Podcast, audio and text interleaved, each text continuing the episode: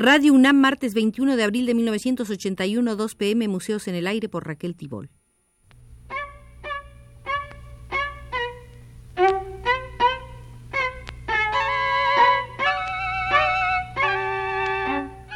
Museos en el Aire.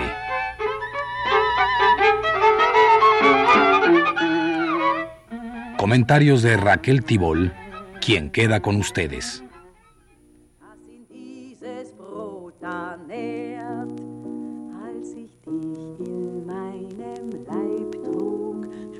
leise oft in mich hinein. Du, den ich in meinem Leibe trage, Volvamos hoy al Museo de las Máscaras Mexicanas. Lo hemos visitado con insistencia a manera de prólogo a la gran exposición de máscaras de todas las regiones del país y de diversas épocas que recorrerá importantes museos de Europa, colección que en su totalidad pertenece a Rafael Coronel, quien las ha estado adquiriendo durante muchos años con verdadera pasión de experto. Decíamos en anterior emisión que fue Miguel Covarrubias un buen conocedor de la evolución de la máscara mexicana al través de los siglos. Los olmecas, afirmaba, hicieron máscaras de jade y serpentina de un tipo único, obsesionante, que parecen representar una deidad jaguar fetoide, con cara ancha y abotagada, con ojos mongoloides y boca trapezoidal, gruesa y displicente, con las comisuras de los labios tiradas hacia abajo hay que mencionar la existencia de tres tipos básicos de máscaras olmecas. Máscaras de niño o de nano, máscaras de tigre y las de un tipo humano adulto con características felinas. Tal vez el rasgo más importante de esta extraña cultura es el uso constante del mascarón del jaguar, que es también un motivo fundamental de las culturas clásicas. Del mascarón de jaguar olmeca probablemente surgieron conceptos que más tarde predominaron en el arte de los mayas del viejo imperio, de los zapotecas, totonacas, etc., dando también origen a ciertas deidades derivadas del jaguar, como los dioses de la tierra, del rayo y de la lluvia, Tepeyolotl, Tlaloc, Cosijo, Chac, Tajín, etc. Hay máscaras olmecas de tamaño natural, ahuecadas por detrás, usadas tal vez como ofrendas funerarias, pero también hay otras pequeñas, apenas de unos centímetros de diámetro, maravillosamente talladas en jade y pulidas, que indudablemente servían como adornos en el atavío de los personajes olmecas. Ninguna de estas máscaras ha sido encontrada bajo condiciones de registro científico y su uso no ha sido propiamente establecido. La razón fundamental por la que el estilo olmeca pertenece al horizonte arcaico es que tanto el estilo general como sus elementos componentes se encuentran solamente en las culturas firmemente establecidas como arcaicas, Zacatenco, Monte Albán I, Tres Zapotes inferior, Mamón Chicanel, etc. Por otro lado, los rasgos olmecas desaparecen o son radicalmente alterados en las culturas clásicas y no vuelven a aparecer más.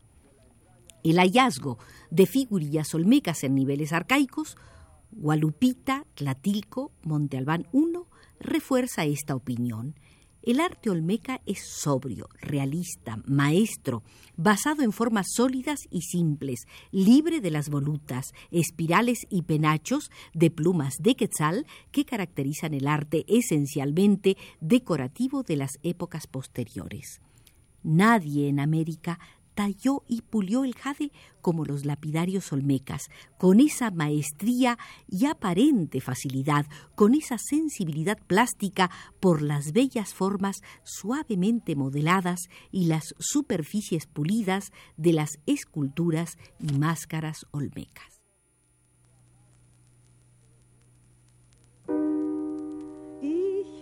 dich ausgetragen das war schon Kampf genug.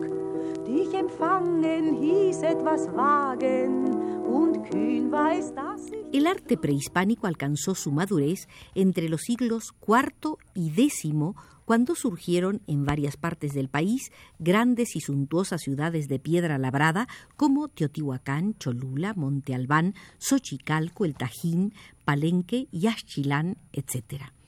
Fue esta una época clásica de gran efervescencia artística que trajo un cambio radical de los valores estéticos, época de los ricos relieves en piedra labrada y estuco, de los frescos murales, de las deidades complejas y de la cerámica pintada. En vez de la simplicidad escultórica, literal y realista de las culturas antiguas, surgió un estilo refinado, barroco y estilizado claramente al gusto de una aristocracia en que los motivos básicos decorativos fueron las espirales, volutas, meandras y penachos de largas plumas de quetzal. En todas las culturas de la época clásica tuvo la máscara una función primordial. Los teotihuacanos las hacían de piedra y conocemos muchos de sus ejemplares, pero son raras las que se conservan pertenecientes a las otras culturas, tal vez porque fueron hechas principalmente de madera. Sin embargo, su importancia en el arte de la época es evidente por la abundancia de representaciones de máscaras en los tocados y atavíos de los personajes esculpidos en sus monumentos, modelados en sus urnas o pintados en sus frescos. De las máscaras de esta época, las más conocidas son las teotihuacanas, rostros hieráticos y finos, cortados en línea recta a la altura de la frente, ahuecados por detrás y con orejas rectangulares perforadas para fijarlas un par de orejeras de jade. Tienen los labios entreabiertos sensualmente y los ojos socavados para recibir una incrustación de concha o de obsidiana. Muchas de ellas muestran una decoración especial en el lugar que correspondería a las pupilas, tal vez causada por la descomposición química o por el fuego, ya por acción de alguna materia que las formaba. La máscara teotihuacana formaba el rostro del fardo mortuorio tan frecuentemente representado en las figurillas, braseros y frescos teotihuacanos. El fardo del muerto se colocaba aparentemente sobre un trono especial se le fijaba la máscara con sus correspondientes orejeras y collares de jade y se le proveía con un gran tocado rematado por un gran penacho de plumas de quetzal. La persistencia del uso de estas máscaras de piedra puede verse en los códices mixtecos como el nutal y el vindobonensis de época mucho más tardías como ofrendas y como bultos funerarios.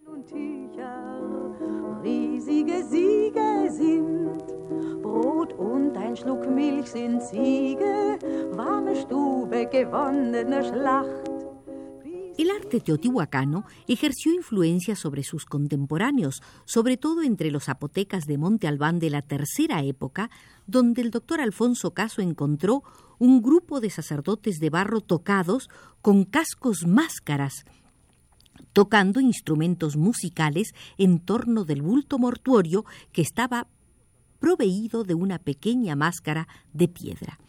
De la zona zapoteca tenemos las fastuosas urnas funerarias de barro en forma de personajes sentados en cuclillas, enmascarados a veces con el disfraz del dios de la lluvia cosijo o del xipe, dios de la primavera, y tocados con máscaras de tigre o de pájaro, llevando además pequeñas máscaras colgando del cuello. En el arte maya, las máscaras de deidades o demonios ocupan el primer lugar como motivo ceremonial estelas, monolitos, fachadas de templos, etc. Frecuentemente se componen de combinaciones de máscaras superpuestas como remate de los objetos ceremoniales y en el traje de los sacerdotes. No se conocen ejemplos de verdaderas máscaras mayas para colocar sobre la cara, pero que existieron, tal vez de madera recubierta de mosaico de turquesas, lo atestiguan las estelas 11 de Yaxchilán y once de Ceibal, que muestran personajes ricamente vestidos, con enormes tocados de plumas y con una máscara sobre la cara. Los mayas del viejo imperio usaban complicados adornos consistentes en mascarillas con pectorales en los brazos y piernas como ajorcas en el cinturón, etc. Estas eran tal vez de jade o de serpentina, ya que la metalurgia era desconocida para ellos. Las principales deidades representadas en las máscaras mayas eran los chaks, dioses de la lluvia, el dios del sol, el dios de las grandes narices, identificado como Cuculcán, dios del viento, así como toda una serie de demonios y monstruos derivados tal vez de la antigua deidad de la tierra, del rayo o de la lluvia simbolizada por el jaguar. Una interesante aplicación de la máscara como elemento arquitectónico maya se encuentra en los templos de Yucatán, donde la fachada es una enorme máscara con la puerta como boca o bien fachadas cubiertas con mascarones colocados en serie.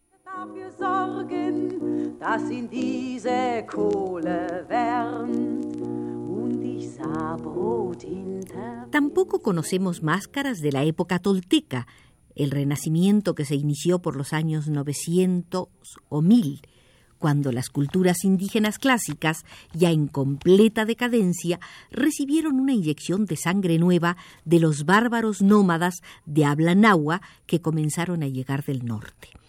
El estilo artístico de la época, que llegó a generalizarse en una gran parte del país, parece tener su origen en la zona entre Puebla y Oaxaca, por lo que se le ha bautizado de cultura Mixteca Puebla, siendo probablemente los mixtecas sus creadores. Sus rasgos más característicos se encuentran en la cerámica polícroma lacada de Cholula y de la Mixteca, en los códices del grupo Borgia, en el uso del oro y del cobre vaciados para hacer adornos personales y en los mosaicos de turquesas. La tendencia que se advierte ya en la época clásica de transformar el arte esencialmente escultórico de las épocas antiguas en un arte pictórico y simbólico en el que la escultura está representada principalmente por bajorrelieves decorativos, adquiere su mayor florecimiento en esta época, y las máscaras que vemos representadas en códices y bajorrelieves son de carácter más bien simbólico, empleadas como medio para la identificación de deidades. Vemos, por ejemplo, una profusión de imágenes de Tlaloc, dios de la lluvia, de Ejecatl, deidad del viento, de Xipe, el desollado cuya máscara era la piel de la cara de un ser humano sacrificado con que se simbolizaba la renovación de la tierra en la primavera. En la época tolteca el arte de la metalurgia se generalizó y conocemos espléndidas mascarillas de oro como la famosa cara del Xipe encontrada en la fabulosa tumba número 7 de Monte Albán y la del dios de Coixtlahuaca también los tarascos de Michoacán fueron notables orfebres y nos han legado una bella mascarilla de cobre que representa un chipe.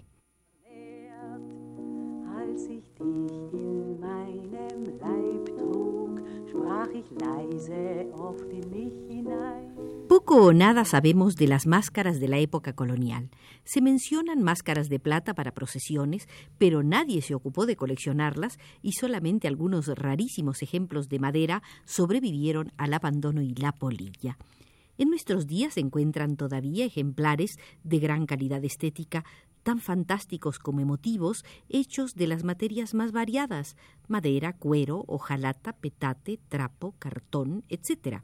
Los asuntos predilectos de estas máscaras modernas son los tigres, los viejitos, la muerte, los negritos, diablos, huehuenches, reyes, moros y, sobre todo, los visionudos, personajes ridículos y absurdos que sirven para abrir campo a los danzantes, para hacer reír a los espectadores y para asustar a los niños. Los visionudos son el recuerdo de un importante elemento de las antiguas danzas indígenas son los payasos que divertían al público y que aún son representados por los koshari de las danzas tan puras de los indios pueblos de Nuevo México y Arizona. En México no sobreviven danzas de carácter prehispánico fuera de la danza del venadito de los yaquis de Sonora pero esta danza está muy lejos de ser representativa de las grandes danzas celebradas por los pueblos de las altas culturas prehispánicas. Las máscaras que se usan en la danza del venadito son magníficos ejemplos de la escultura indígena libre de influencias españolas, pero pertenecen más bien a los indios del norte. La máscara es uno de los elementos básicos de la cultura indígena mexicana y sus altas y bajas reflejan la triste historia de la opresión y pobreza del pueblo cuyo genio creador se revela aún en las burdas máscaras de danza y en las de carnaval hechas con desperdicios de papel, cola y pintura corriente, que son convertidos por el talento imaginativo popular en maravillosos reyes con corona, monos, pericos, diablos y hasta la misma muerte. Als ich dich gebar, schrien deine Brüder schon um Suppe und dich hatte sie nicht. Ich dich gebar, hatten wir kein Geld für den Gasmann, so empfingst du von der Welt wenig Licht. En nuestra última visita al Museo de la Máscara Mexicana, Miguel Covarrubias, muerto hace 24 años, ha sido un guía culto y sensible de una palabra vivaz que no se ha convertido en polvo. Con el enorme gusto de haber estado en su compañía y por indicación de Antonio Arzate desde los controles, nos despedimos hasta el próximo martes.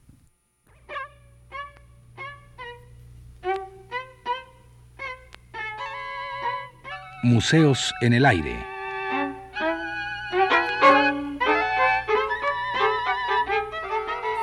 Comentarios de Raquel Tibol.